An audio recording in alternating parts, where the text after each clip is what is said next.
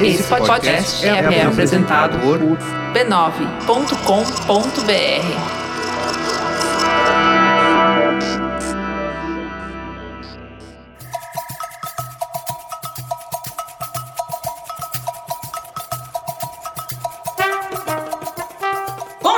pessoal! Estamos no ar com o episódio de número 29 e este é totalmente especial.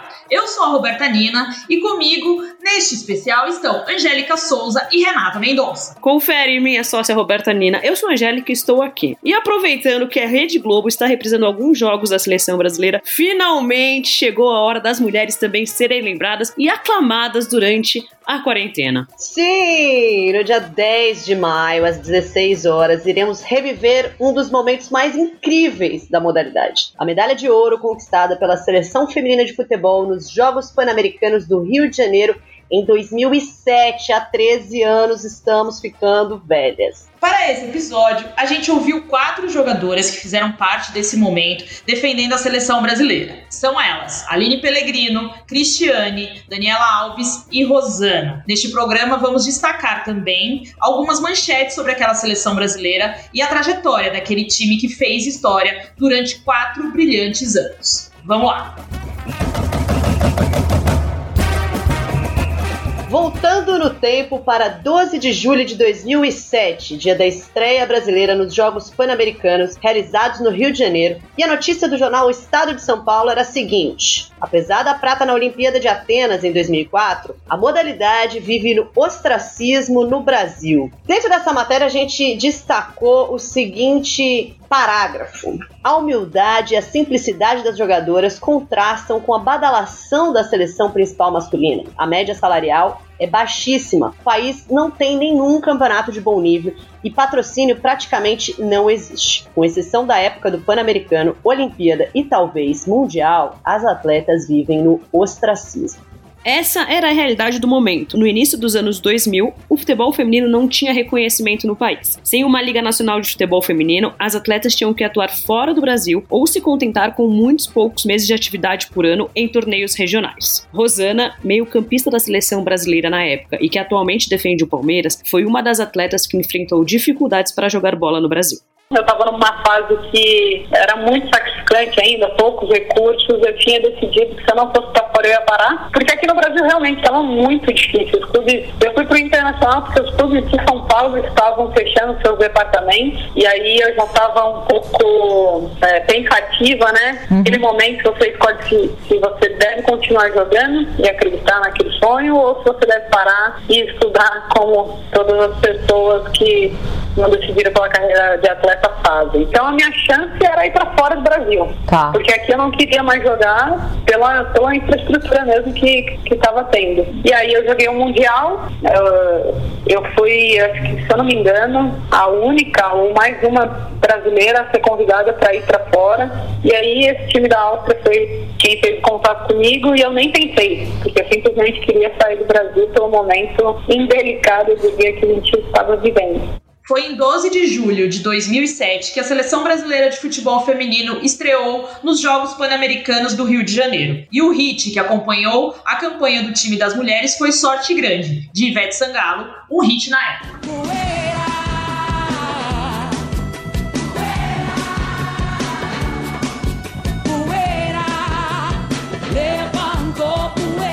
Mas na época, apesar da seleção feminina ter conquistado uma medalha de prata inédita nos Jogos Olímpicos de 2004, o time passou por alguns percalços depois de ter perdido pela primeira vez a Copa América em 2006 e por ter dependido da repescagem para classificar para a Copa do ano seguinte. Assim que a gente retornou da, da, da, Copa América 2006, o Jorge queria todas as meninas mais velhas de volta, porque elas tinham sido afastadas. Né? Quando a gente jogou a Copa América, não tava Maranhão, a Formiga não tava, Maicon, é, acho que acho que a Jatobá, a Rosana, não tava uma galera. Elas tinham sido afastadas, né? Porque elas eram, teoricamente, as reclamonas naquela época e você sabe que reclamona sempre a galera dá um jeito de tirar. Uhum. Então ele falou: não, eu preciso estar com minha potência máxima. Não que nós não tivéssemos capacidade, mas nós éramos muito novas. E a experiência daquelas meninas contava muito. E aí o Jorge falou, não, eu quero as meninas de volta, vai ter que trazer, a gente precisa estar com elite para disputar os, as próximas competições, a gente precisa ser uma elite, né? E consequentemente vai ter a Copa, eu quero essas meninas. Então conseguiu levar as meninas de volta, então a gente já estava com um pouco mais de certo alívio, né? E a nossa preparação aquele ano foi absurda, foi maravilhosa, porque nós tínhamos tempo para todo mundo ficar junto, até porque também não era todo mundo que jogava fora do Brasil. Então houve um tempo muito grande de, de, de preparação física que ajudou muito. Essa foi Cristiane Roseira, atacante da seleção na época e que atualmente defende o Santos Futebol Clube. Em 2007, ela jogava na Alemanha por conta da falta de apoio à modalidade no Brasil. Mesmo com tanta dificuldade e pouquíssimas oportunidades, aquelas mulheres brigaram muito para conquistar seu espaço e valor é uma geração que resolvia os problemas na força, porque foi uma geração que brigou para jogar. Então todo mundo já tinha saído no tapa na mão com algum moleque em algum momento. Então a gente brigava por aquele espaço. E a hora que a gente estava ali jogando, né, com grandes seleções, é, Roseli pode falar, essa turma que é o primeiro jogo internacional, como é que a gente vai tão bem numa primeira Copa e chega em terceiro lugar? Que assim, a gente brigava por aquilo ali, a gente dava um jeito, não é que estava é, preparado, construído, vamos assim, vamos assado. Uhum. Então é uma geração que ia muito na força. Mas que assim, tem algum desafio aí na frente, a gente vai, porque a gente ia se virando. Tava uhum. lá. Eu sou zagueira, a Tânia é zagueira, ah, o que, que é impedimento? Dá um passo pra frente, não dá. Então, às vezes, corria mais, corria errado. É uma série de fatores, porque foi uma geração que teve que aprender na marra, teve que aprender uhum. no campo. Essa foi a Aline Pellegrino, capitã da seleção na época e hoje diretora de futebol feminino na Federação Paulista de Futebol. Ainda no dia 12 de julho, a Folha de São Paulo noticiou Público a favor é desafio para as boleiras. Em um trecho, o jornal dizia: Acostumadas a jogar apenas para a família ou com torcida contra, brasileiras dizem que terão que superar frio na barriga. Contra as fracas uruguaias pela frente, no novo e moderno estádio olímpico João Avelange, o Engenhão, o público virou o principal adversário das mulheres na estreia. A gente estreia no Engenhão, pouco público, né? Porque é uma competição que está sendo paga. Então, quem estava interessado em futebol estava mais interessado no futebol masculino. O, o, ambiente dos jogos, desde o começo, com relação à torcida, foi muito legal. Então, mesmo com o público pequeno no começo, essa relação foi muito boa a nossa seleção era muito forte. Foi o momento mais marcante do futebol feminino até hoje, justamente por isso, por estar em casa, por se tornar visível aos olhos do público. Uhum. Porque até então, é, por mais que passassem na, na televisão, é, muitas pessoas, a não ser de São Paulo, não tinham esse contato uhum. com o futebol feminino. Uhum. E aí um Pan-Americano, com a grandiosidade que tem, é, sendo transmitido, as pessoas tendo mais acesso, entenderam o que era de fato futebol feminino. Até então, eram poucas informações e eu me lembro muito bem que, às vezes, as notícias que davam eram de modelos jogando. Uhum. Então, as pessoas não tinham esse conhecimento do futebol feminino, de que ele era bem jogado, de que era, era uma modalidade bonita, agradável. Para Aline e para Rosana, a presença do público nos jogos não foi então um desafio, como noticiou o Jornal Paulista. Foi um marco para a carreira delas. E assim, o Brasil estreia vencendo o Uruguai por 4 a 0 com dois gols de Daniela Alves, um de Cristiane e outro de Rosana. No dia seguinte, veio o estado de São Paulo dizer: bom futebol que quase ninguém viu. Encher estádio é o desafio do time visto por menos de 5 mil pessoas. A seleção brasileira jogava no esquema 3-5-2, uma herança de René Simões e que o então treinador Jorge Barcelos manteve. Com um time bastante ofensivo, a seleção brasileira dava show em campo. Foram 33 gols marcados e nenhum sofrido. O time brasileiro era assim formado: Andréa Suntac, Aline Pellegrino, Renata Costa e Tânia Maranhão, Elaine, Dani Alves, Formiga, Marta e Rosana, Cristiane e Maicon. O time ainda tinha no banco Bárbara Barbosa, Simone Jatobá, Pretinha, Kátia Silene, Grazi, Daiane e Esther.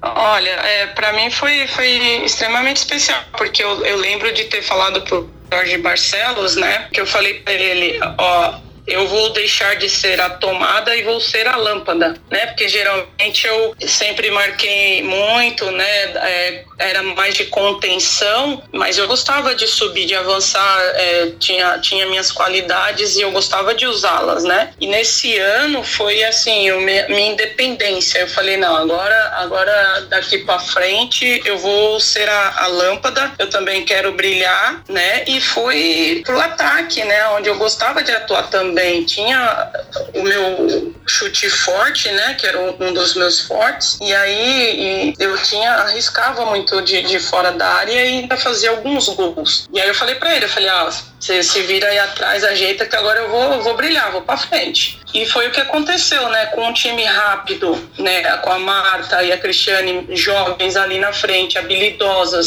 velozes, eu com os passes de precisão, foi aonde encaixou certinho, né? Nós três ali na frente. Era muito talento junto. Éramos nós, as novinhas, né? Digamos assim, com as meninas de mais experiência. Então, assim, o, o pau comia, entre aspas, né, de uma maneira positiva, para ter que ganhar posição. E era uma briga de treino, era uma briga constante, era uma briga diária. E o Jorge, na época, ele fazia isso, ele fazia a gente ter essa briga de posição. Ao mesmo tempo que você estava titular zona num treino, no outro você já era reserva. Então a gente tinha essa competição, essa competitividade muito grande, mas também tinha um talento absurdo, né?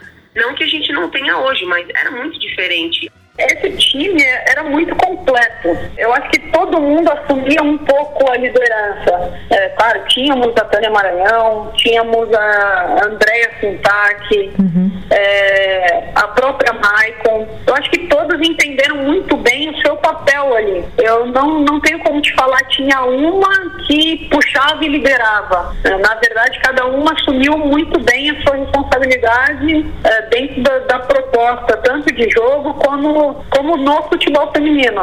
Uhum. Claro, umas falam mais, outras falam menos, mas eu acho que esse time foi fantástico justamente por isso. Todo mundo sabia o seu papel.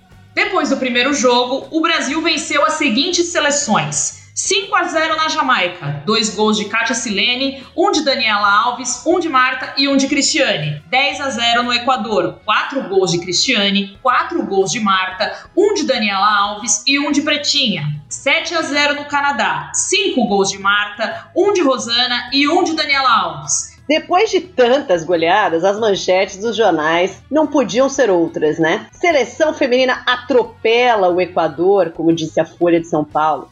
Vira 5, acaba 10. O estado de São Paulo afirmou que a seleção brasileira feminina de futebol dá mais um espetáculo, vencendo o Equador por 10 a 0 e em três jogos no PAN até aquele, 19 gols anotados. Garantia de show? Marta faz cinco gols e encanta o Maracanã, era a manchete da Folha depois da vitória sobre o Canadá. O jogo mais difícil até então aconteceu na semifinal diante do México. O Brasil venceu por 2 a 0, mas só conseguiu abrir o placar aos 15 minutos do segundo tempo, com um lindo gol de falta de Rosana, que seis minutos depois marcaria outro de cabeça. Eu sempre gostei de bater falta. E aí no treinamento, ah. eu e a Marta e a Maicon ficávamos do lado esquerdo Uh, a primeira era a Marta, né? Tinha essa primeira opção. E aí nesse jogo, eu tinha feito um gol de falta com o Canadá antes. Uhum. Porque a Marta, ah, essa barreira tá perto. Aí eu falei pra ela, não tá não. Ela falou, tá sim. Eu falei, não tá, deixa eu bater então.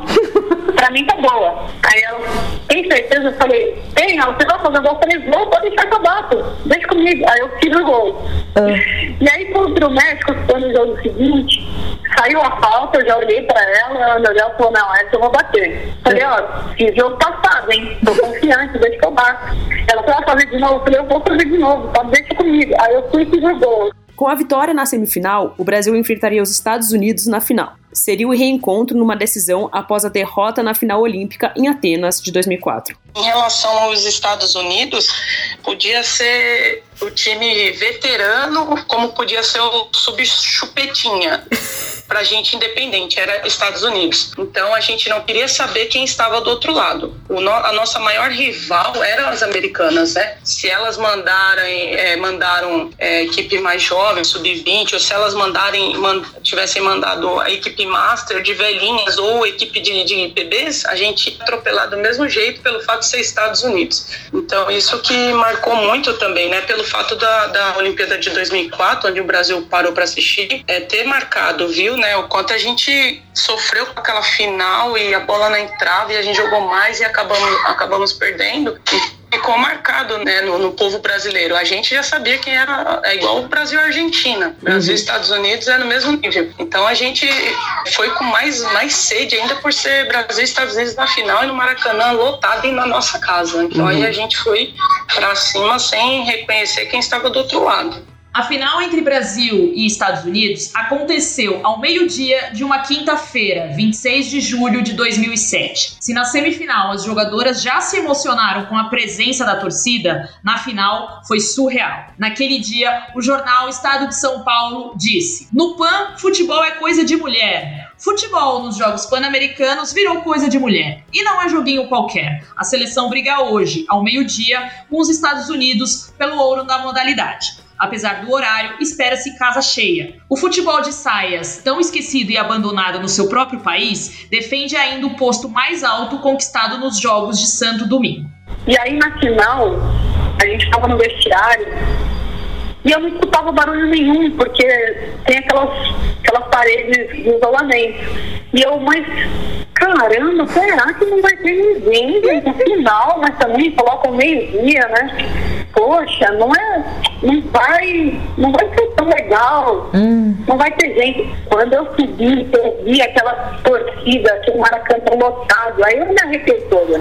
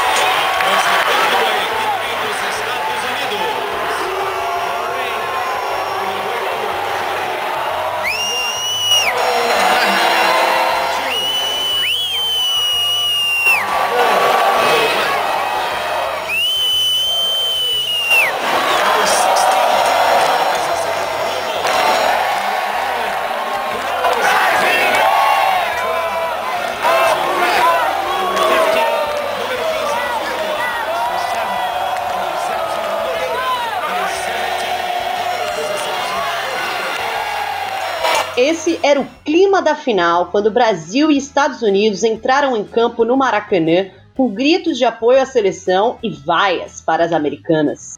A gente chegou e pensou, bom, vai ter uma galera, no, na semifinal já teve, então acho que vai ter um pessoal bacana aí, né? Só que não imaginou que fosse desse tamanho. Acho que alguém tinha voltado, porque a gente aquecia dentro do vestiário, a gente não aquecia lá no campo. Então a gente não sabia o que, que ia encontrar.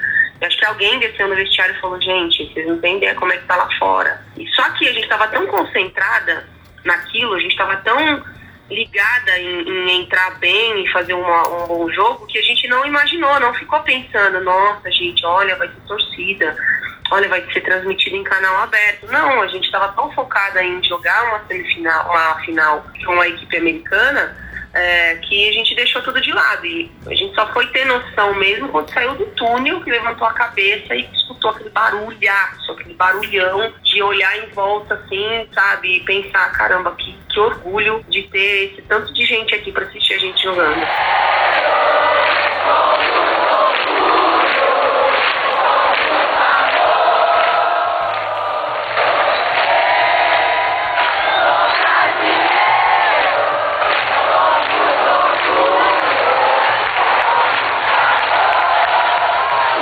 Gostoso foi, é, além de jogar no Maracanã, foi poder é, é, ver o, a quantidade de, de pessoas que foram somente nos assistir. Antes até mesmo da final encontrar algumas pessoas, né, pela rua, né, pelo nosso translado e treinar, encontrávamos algumas pessoas no, no Rio e as pessoas saberem os, os, nossos nomes, as crianças principalmente, isso marcou muito para mim. As crianças saberem seu nome, que esse é você. Então essa essa essa foi, foi um fato bem marcante para mim na época, né? Por, por ser dentro do nosso país, né? E a gente sabe o que a gente enfrentava. E a gente conseguir mostrar o nosso trabalho e encantar principalmente as crianças, né? Que, que, que, os ídolos eram os homens, né? Porque eram mais, mais falados, mais mostrados e a gente conseguir fazer com que elas soubessem quem, quem nós éramos e, e, querer ser a gente, que chamar pelo nome, querer autógrafo, né? É, isso, isso que me marcou muito. E naquela tarde de julho de 2007, o Maracanã se vestiu de verde e amarelo para torcer apenas pelas mulheres. Bem, amigos da Rede Globo, falamos ao vivo do Maracanã, no Rio de Janeiro, o principal estádio de futebol do mundo o tempo sagrado do futebol brasileiro. E olha só o que está acontecendo por aqui. Aqui nós vamos ter a final, a decisão da medalha de ouro. Entre Brasil e Estados Unidos. E talvez jamais alguém pudesse imaginar um Maracanã com um público desse para um jogo de futebol feminino. É a força deste futebol medalha de prata nos Jogos de Atenas. E o mesmo adversário. Brasil e Estados Unidos, a revanche. E dentro de campo, elas corresponderam com uma goleada incrível. O primeiro gol sai aos 18 minutos, após pênalti sofrido por Rosana em um avanço pelo lado esquerdo em cima de O'Hara. O lado esquerdo do Brasil era um lado mais ofensivo, então tinham muita jogada titular, né? Uhum. Porque jogava do lado esquerdo, jogava eu, a Marta, a Cris caía por lá também e jogava a Michael. Então eram todas canhotas. Uhum. E o, o, lado esquerdo era muito forte, então toda hora eu recebia a bola. E como eu era muito ofensiva, era uma bola que é, virava, né, lado oposto, e eu pegava a bola e ia para um contra um. Sim. Eu tinha esse, esse estímulo estímulo do próprio Jorge ir para um contra um, do Jair para Fábio E foi uma situação assim, Sim. onde eu vou para um contra um, na verdade, acho que um contra dois, e, e sofro o pênalti. Marta é quem cobra o pênalti e abre o placar para o Brasil. Outra jogada em cima da O'Hara. Levou vantagem, é pênalti! Veja aí. Tranquilamente, cometi o goleiro Merra. Partiu, perna esquerda, bateu. Gol!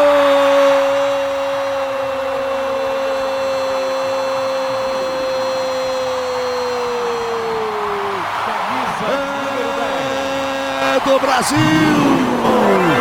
Brasil!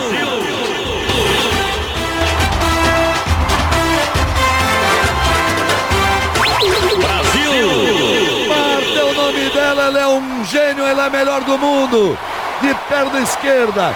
Deu um toque. Olha só como ela olha para a bola. Como ela nem olha para a goleira para não dar chance para a goleira, Noronha. Da goleira adivinhar para onde ela vai bater. O segundo gol sai aos 29 minutos, após escanteio cobrado por Daniela Alves pelo lado esquerdo. Elaine cabeceia para dentro da área e Cristiane completa para as redes, com direito a dancinha na comemoração. 2 a 0 Brasil. Daniela Alves para cobrança. São sete brasileiras na área, cruzamento fechado, toque de cabeça. Olha o gol, olha o gol, olha o gol, olha o gol, olha o gol. Gol!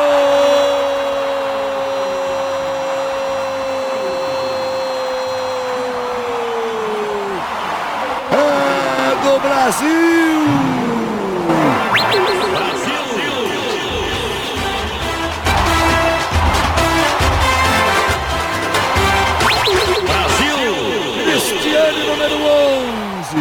Aos 29 minutos deste primeiro tempo. O segundo gol brasileiro, a bola escorada de cabeça pela Elaine. Fechou bem, aproveitou por cima a Cristiane. Meteu pro gol. Fez o sétimo gol dela.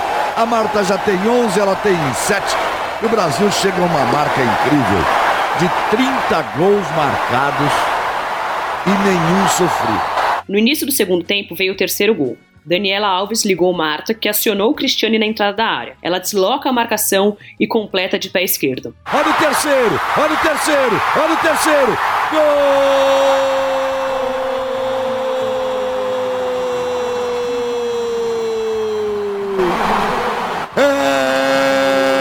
É do Brasil! Brasil!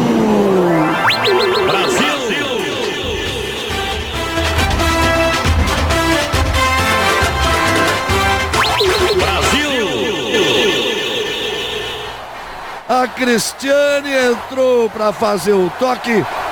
A bola enfiada para Daniela Alves. Repare, a Marta dá um toque na bola, limpou o lance, botou na frente. A Cristiane na velocidade de sempre, ganhou. No que a goleira saiu, ela deu um tapa de perna esquerda. Aí como ela leva vantagem no lance, faz o segundo dela no jogo, o terceiro do Brasil. Aos 11 minutos do segundo tempo, não perca as contas, saiu o quarto gol brasileiro e foi a vez de Cristiane lançar para Marta que, marcada por duas zagueiras, sofreu pênalti. A camisa 10 bate e converte no lado direito do gol. Vamos nessa, e vamos nessa, Cristiane, Marta partiu pelo meio, as duas enlouquecem as americanas, Marta botou na frente e foi pro chão. É pênalti para o Brasil. Como ela pega, bota na frente. Duas, vai. Na esquerda. Partiu, Marta bateu. Gol!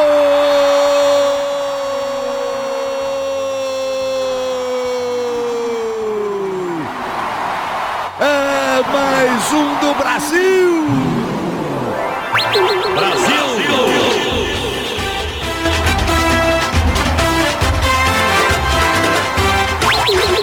Tiro de misericórdia vem aos 30 do segundo tempo. Mata arranca pelo lado direito, finta a marcação, encontra Daniela Alves entrando livre na área pelo lado esquerdo. A camisa 7 chuta forte de perna esquerda e sacramenta a goleada 5 a 0 em cima das americanas. Olha o que ela fez, olha o que ela fez. Adivinha quem partiu por lá? Adivinha quem partiu por lá? Olha o que ela faz, olha o que ela fez, olha o que ela fez, olha a chance. Gol!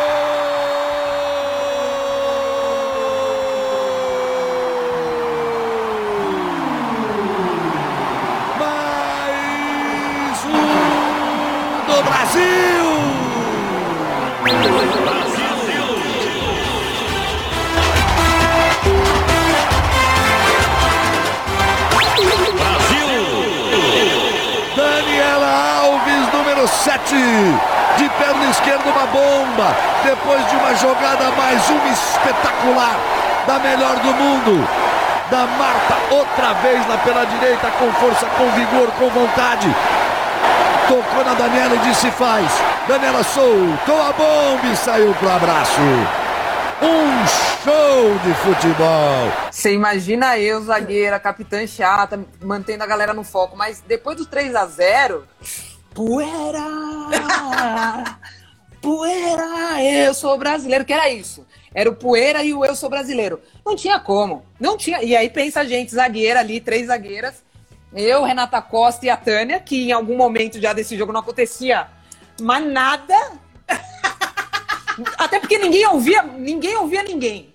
Então não adiantava falar, ô Cris, fecha aqui. Não dava para ouvir, era muito barulho, era muita gente. Então, assim, literalmente, chegou uma hora que a gente se deu ao direito de curtir tudo aquilo ali. Ah, caiu, tá, tá recebendo atendimento, né? A gente ficava assim, ó.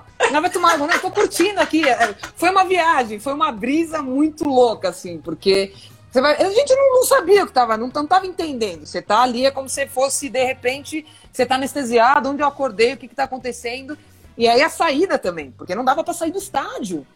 O povo caindo, se batendo, correndo atrás do ônibus. Foi um negócio muito louco. Com gritos de é campeão e muita festa nas arquibancadas do Maraca, a seleção feminina de futebol conquistou um dos títulos mais especiais daquela geração. Aos gritos de é campeão, é campeão, Brasil toca a bola. Vai pedir a bola? Vai pegar para terminar? Acabou!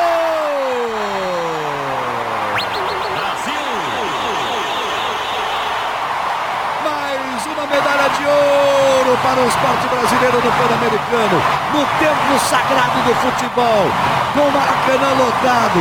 As meninas deram um espetáculo inesquecível. Então, eu acho que o momento do pódio foi a coisa mais maravilhosa do mundo, com aquele Maracanã lotado, é, o time todo subiu, se eu não me engano a gente deu as mãos e levantou. Ah, a gente não parava de olhar pra medalha, né?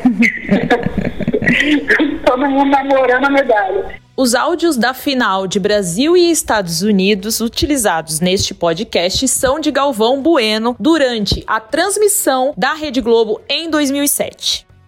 Depois desse Pan-Americano, a seleção feminina se preparou para disputar a Copa do Mundo na China entre os dias 10 e 30 de setembro de 2007. Na fase de grupos, o Brasil venceu os três jogos, goleando a Nova Zelândia, a China e vencendo a Noruega. Nas quartas, despacharam a Austrália por 3 a 2 e encontraram elas novamente, os Estados Unidos, com o time completinho na semifinal. E sabe o que aconteceu? Mais um chocolate, 4 a 0 em cima das americanas.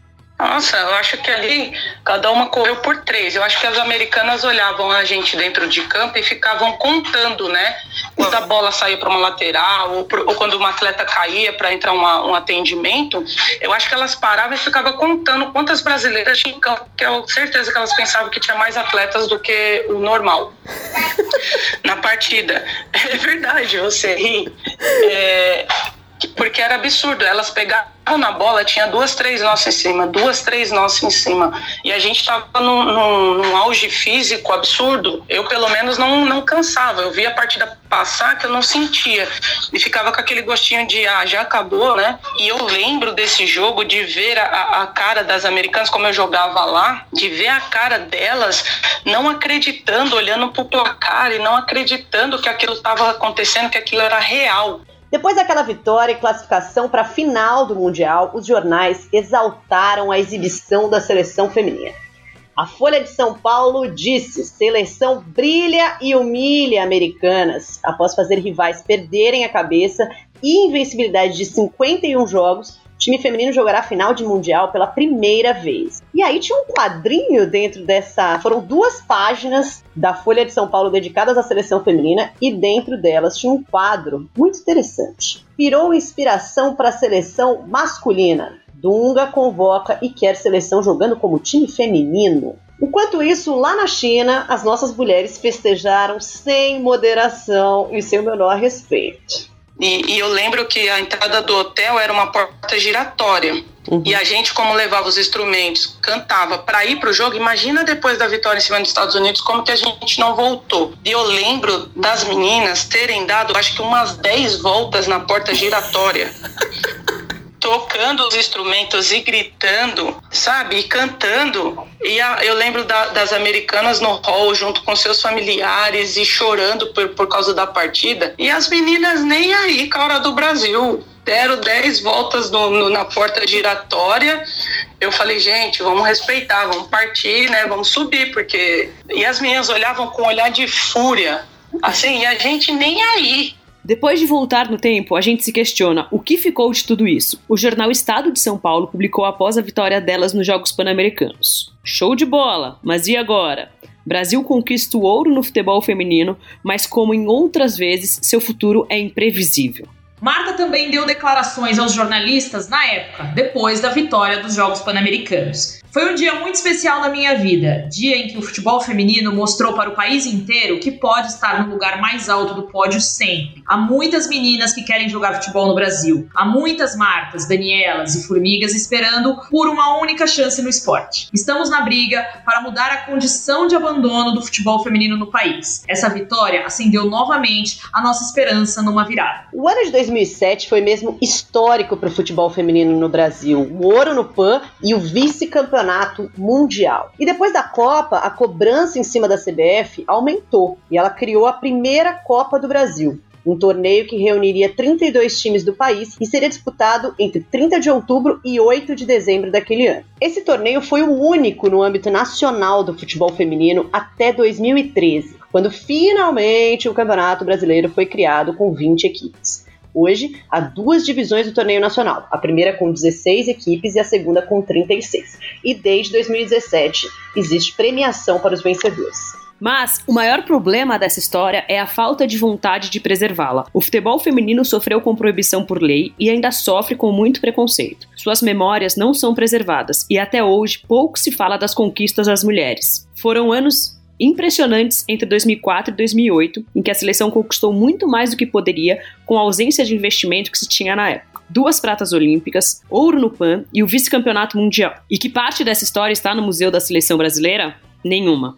Quando eu fui convidada a ser auxiliar da seleção sub-20, eu quando pisei retornei à Granja Comari e, e, e, de início eu já tomei um baque pela mudança, né? Que quando eu saí ela era de um jeito, eu voltei ela estava totalmente de outro, né? Totalmente mudada, reformada e tal. E ali eu tive muitas histórias, né? Porque eu fiquei ali dos meus 15 anos até os meus 25 anos, 24, 25 anos é, pisando ali. E eu quando entrei que vi a reforma e não e vi várias camisas, né, de, de categorias penduradas e não vi nenhuma das, da, da feminina, isso ali me deixou muito triste. Eu senti no coração. Né, que foi a primeira, a primeira coisa que eu tive contato após retornar à seleção brasileira depois de ter parado de jogar.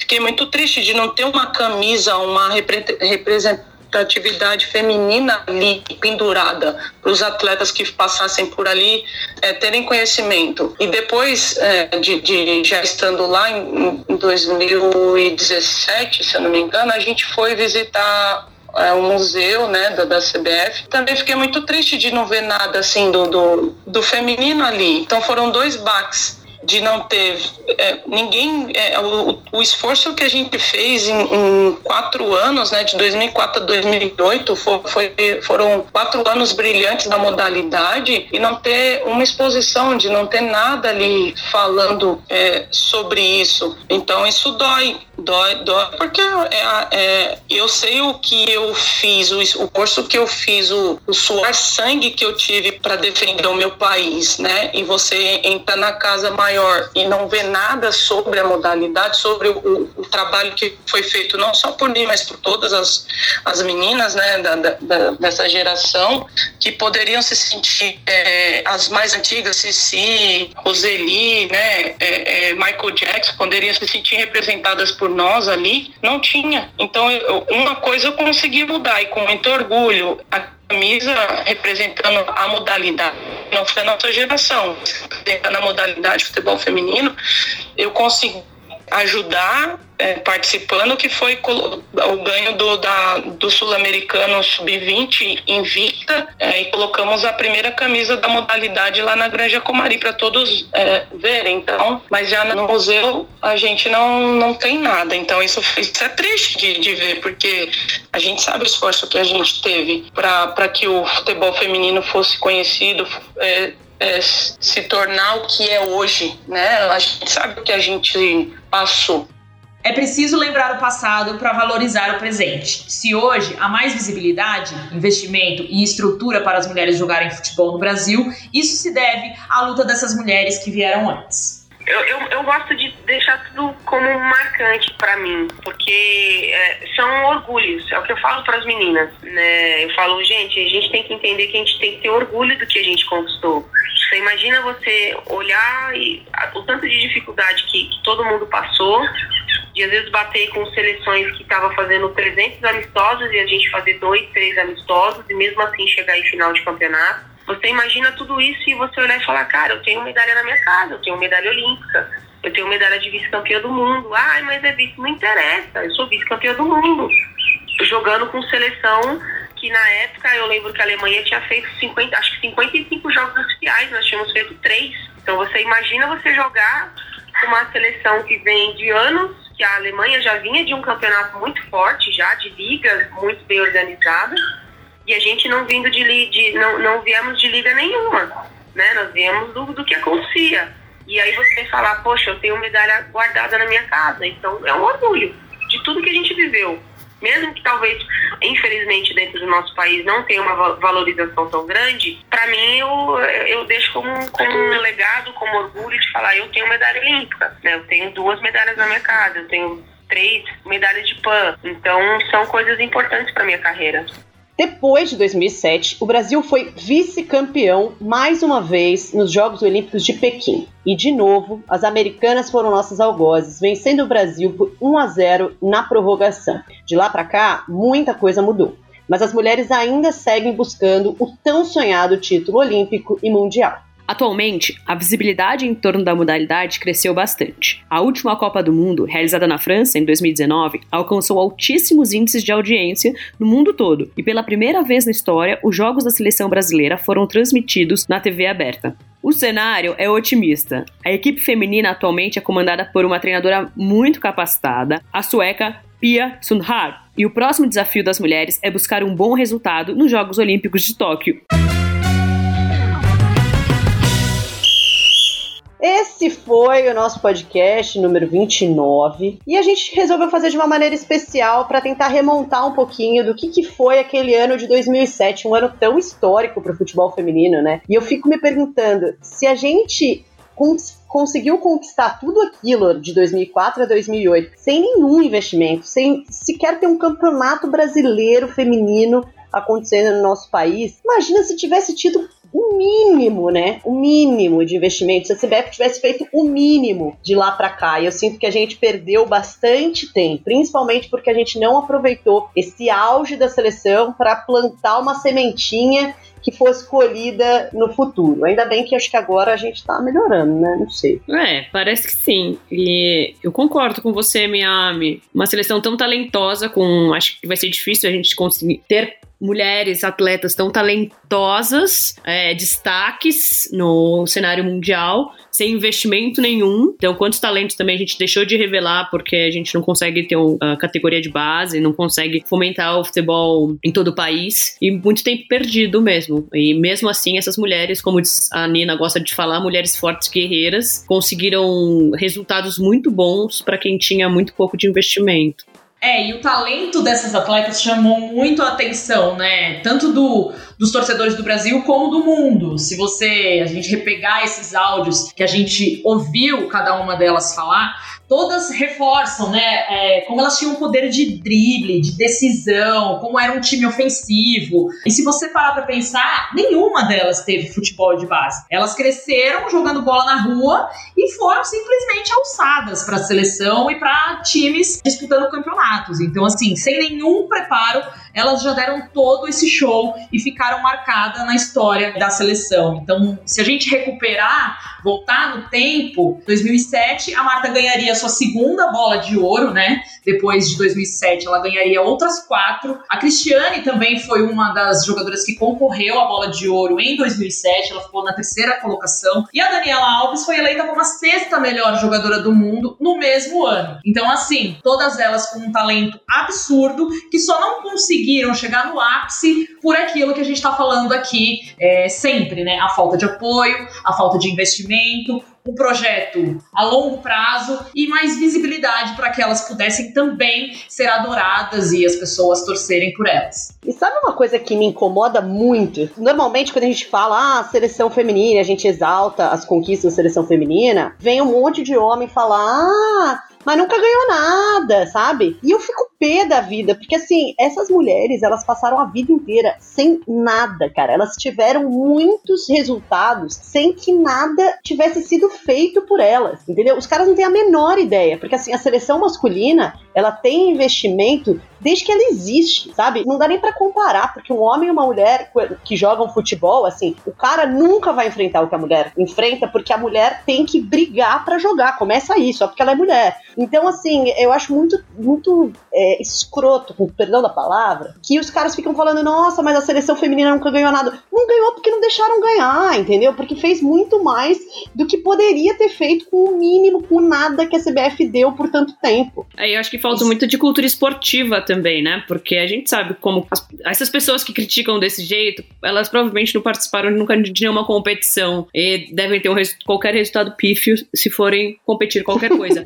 Mas as pessoas que competem, todo mundo que entra em campeonato ou que vai, sei lá, para os Jogos Olímpicos, elas sabem que só de estarem ali em um alto nível, ainda mais sem apoio, pô, já é. Não é papo de perdedor, é uma grande conquista. Uhum. Então, gente, vamos com calma, porque, que as mulheres conseguiram resultados assim, impressionantes para quem não tem nenhum investimento, né? Pelo amor de Deus, comparar com ser vice-campeão mundial, comparado com países, ah, com Suécia, que já investe futebol feminino há 200 bilhões de anos, Estados Unidos, Canadá, Austrália, você conseguir no. Ser vice-campeão sendo brasileira com o time brasileiro, pelo amor de Deus.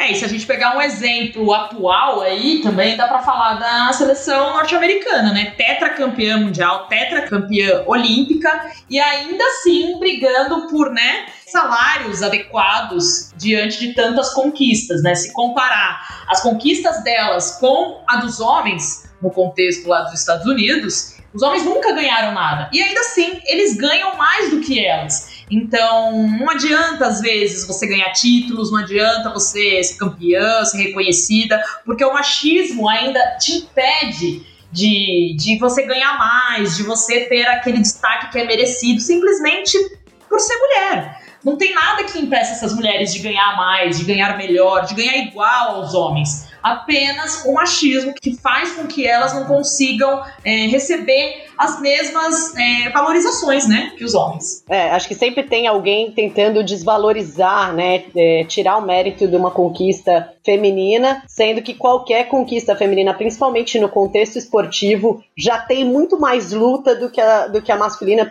pura e simplesmente porque elas, sendo mulheres, têm que brigar pelo direito de estar nesse espaço. Mas assim, vamos terminar no alto astral entendeu? Acho que já tem uma grande vitória aí, que foi a Copa do Mundo do ano passado, que acabou com todos esses, esses argumentos é, clichês, ai, não dá audiência, ai, ninguém quer ver. 30 milhões de é pessoas é vendo, entendeu? Então vamos fazer o seguinte: vamos gerar o ligar a televisão no domingo, dia das mães, que a gente tem que bombar de audiência para mostrar pros outros, olha aí, ó, todo mundo é quer ver isso. isso, dá licença, tá? Antes, Faça mais, por jogo, favor. Antes do jogo começar, põe a Ivete Sangalo cantando Poeira, que na verdade é sorte grande, minha gente, o nome da música, por incrível que pareça. Coloca Poeira e levanta esse astral, porque a gente vai ver um dos jogos mais especiais para toda essa geração de mulheres que vestiram a camisa do Brasil e viveram a emoção de ver o Maracanã vibrando por elas. Então, esse domingo é todo nosso. E antes do jogo tem o Roberto Carlos, para quem for mais romântico. e quiser já dar uma embalada nesse amor, depois assistir o Brasilzão. Minha gente, se é para fazer merchan, vou fazer do Zeca Pagodinho. Confirmou uma live uma da tarde no domingo. Então. Olha essa sequência! Ó, tem, ó, não tem nada pra você fazer domingo. Por favor, vamos ser felizes um pouco. Bebe, come uma coisa gostosa e grita gol na janela. Isso aí. Grita gol na janela, já vai ensaiando, tá bom? Então até semana que vem. Beijo. Tchau, beijos.